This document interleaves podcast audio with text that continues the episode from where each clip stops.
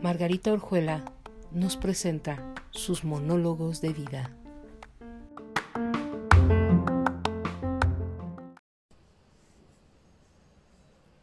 De cara frente al duelo. Por alguna razón que desconozco, me parece que hoy es un buen momento para hablar del duelo. Sí, el duelo.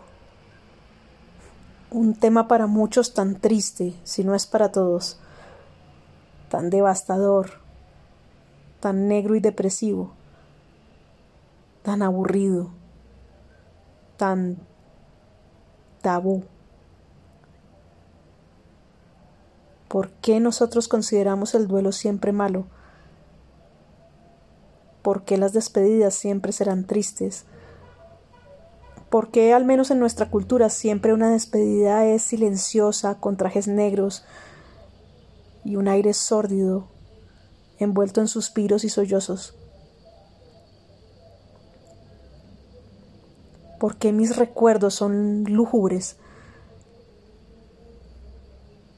lluviosos, de miles de hojas de árboles cayendo, un frío incontrolable? ¿Por qué nos cuesta tanto agradecer a la vida por la persona que se va, pero de forma sincera, sin rabia, sin rencor, incluso sin tristeza. ¿Y por qué nos cuesta tanto agradecerle a esa misma persona que emprende un nuevo viaje? ¿Por qué no podemos despedirnos con alegría, con orgullo y con toda la fe por un reencuentro? ¿A qué nos apegamos? ¿Qué es lo que realmente nos queda de otras personas que se nos adelantan en el viaje? ¿Por qué a veces existe esa necesidad de tenerlos siempre con nosotros, sin importar realmente su propia vida, su funcionalidad, su libertad e independencia, incluso su felicidad y tranquilidad?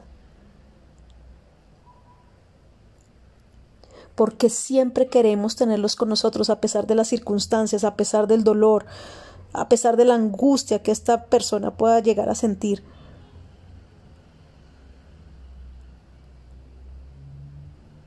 Puede llegar a sentir al no poder expresarse, al no poder comunicarse, al no poder moverse. ¿Qué pasa con los médicos que su legado más importante es salvar la vida de una persona a como de lugar? ¿Por qué no hablamos de eso? Porque para muchos parece no importar cómo quede la persona. Lo importante es que quede, que quede entre nosotros, que nosotros podamos verla, tocarla. No importan sus posibilidades, su tiempo, sus ganas, su fuerza. A veces ni siquiera importa la elección de cada ser humano, porque lo importante es que quede en este plano. Así deba quedarse conectado siempre a una máquina sin posibilidad alguna de, de ser la persona misma. ¿Realmente siempre será un acto heroico salvar una vida? ¿O por el contrario, el acto heroico será el poner los pies sobre la tierra y tomar decisiones que aunque al el fin último sea que la persona descanse, vaya tal vez en contra de la decisión o del anhelo de sus familiares y de sus amigos íntimos, de estos sentimientos de apego. ¿Cuál es el pecado que se esconde detrás de dejar partir a un ser humano? ¿No somos acaso lo suficientemente creyentes, en mi caso católico, para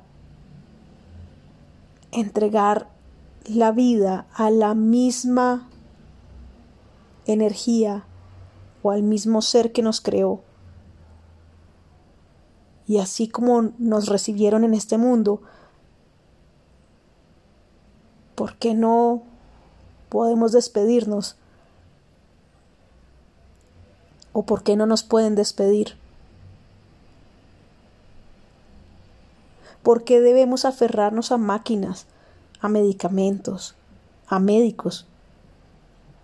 Al fin de cuentas vienen siendo de nuestro mismo equipo, somos o son seres humanos, como cualquiera de nosotros. A partir del año 2019, en Wuhan, empezó una historia que, lejos de ser de princesas y príncipes, nos ha enfrentado cara a cara con una pesadilla. Nos ha mostrado el valor de la vida, pero también lo fácil que es que la muerte nos tome en sus manos.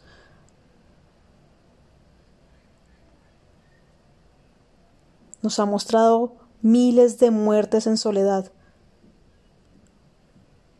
Actualmente, en mi país, Colombia, mueren más de 500 personas diarias a causa del COVID-19. 500 personas que pasan a otro plano en soledad 500 familias que tienen que hacer acto de fe en el mismo momento en que reciben la noticia del fallecimiento de un ser querido. 500 familias que se visten de luto lloran. También en soledad porque no tienen la posibilidad de estar al lado de su ser querido en sus últimos momentos. Y a pesar de esta cifra diaria, muchas personas no caen en cuenta de que este virus es real y que nos está matando. Los expertos, sin embargo, dicen que la economía tambalea y que la vida debe volver a la normalidad sin importar el momento en que vivimos actualmente, sin importar esas 500 personas diarias que fallecen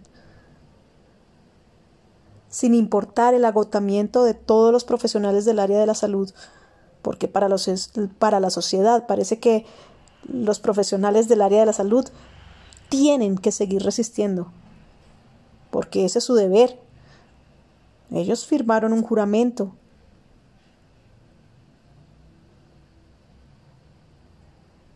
Porque seguramente ellos no necesitan descansar, porque seguramente para ellos la muerte ya es una buena amiga porque seguramente es su obligación mantener vivos a los que más puedan desde hace año y medio.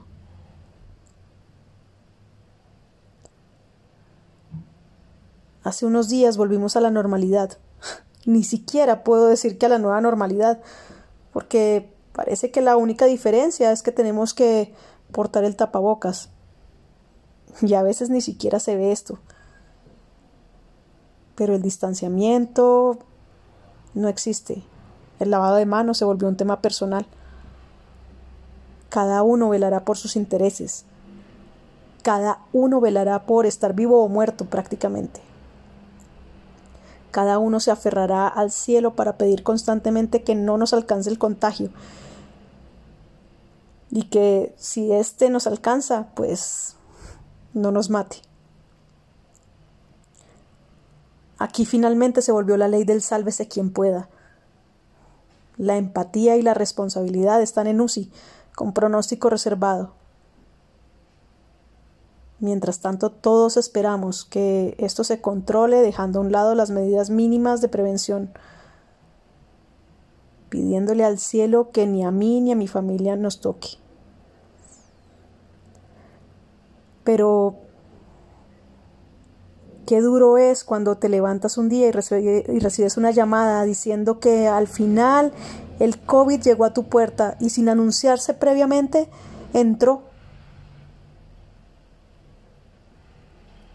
Y qué duro es cuando ves a tu familiar tan cerca pero tan lejos, en soledad, esperando cada día un reporte, una cifra. ¿Cómo está su saturación? abrió sus ojos, lo van a extubar, ya lo sacaron de la UCI, podremos verlo. Qué fuerte se siente cuando un día el reporte no es tan alentador. Cuando te dicen que tu familiar entró en, en falla multisistémica, Y sin alejarte del milagro que podría pasar y nunca desconozco, la racionalidad te dice que es mejor dejarlo partir. Pero cómo tu corazón se aferra, cómo se aferra a esa persona, cómo espera que despierte, se recupere. Y así van pasando las horas, los días, las semanas. Entre muerte, esperanza y desesperanza. Cada vez te encuentras con personas más cercanas a ti afectadas por este virus. Personalmente me da miedo pensar que esta será la nueva normalidad, que llegue un punto en que tengas que enfrentarte a la muerte de forma cada vez más cercana, más desoladora, más descontrolada. Y que cuando nos encontremos cara a cara, no tengamos nada que decirle. Solamente abandonarnos en sus brazos, que no nos permita despedirnos, tal cual nos han enseñado en medio de lágrimas, en medio del luto, de la tristeza colectiva, en medio de los recuerdos y la desolación. No permitamos que esto se vuelva la nueva normalidad. No dejemos que este virus se fortalezca más.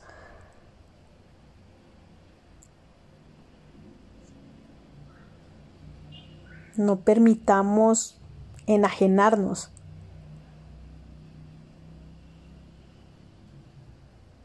porque este sería el fin de los tiempos. Nos extinguiríamos. Que nuestra poca empatía, nuestro egoísmo, nuestro individualismo y nuestra profunda estupidez no hagan que los seres humanos que nos rodean y nosotros mismos nos, nos extingamos. Si de estos días realmente no hemos aprendido nada. Si estos días no nos han dejado ninguna enseñanza, si de esto no logramos francamente entender lo importante que es cuidarnos unos a otros, tal vez nuestra suerte esté bien merecida. No sé si ustedes, ustedes quieren o quisieran que este sea el final. Por mi parte, no. Por mi parte tengo mucho que vivir. Quiero seguir haciendo tantas cosas, cumplir tantos sueños. Y a veces pienso que se me están escapando de las manos. No quiero perderme. No quiero vivir con miedo. No quisiera llegar a vivir en ese punto ciego que significaría estar vivo sin vivir, o dicho de otra manera, estar vivo pero muerto. ¿Y ustedes?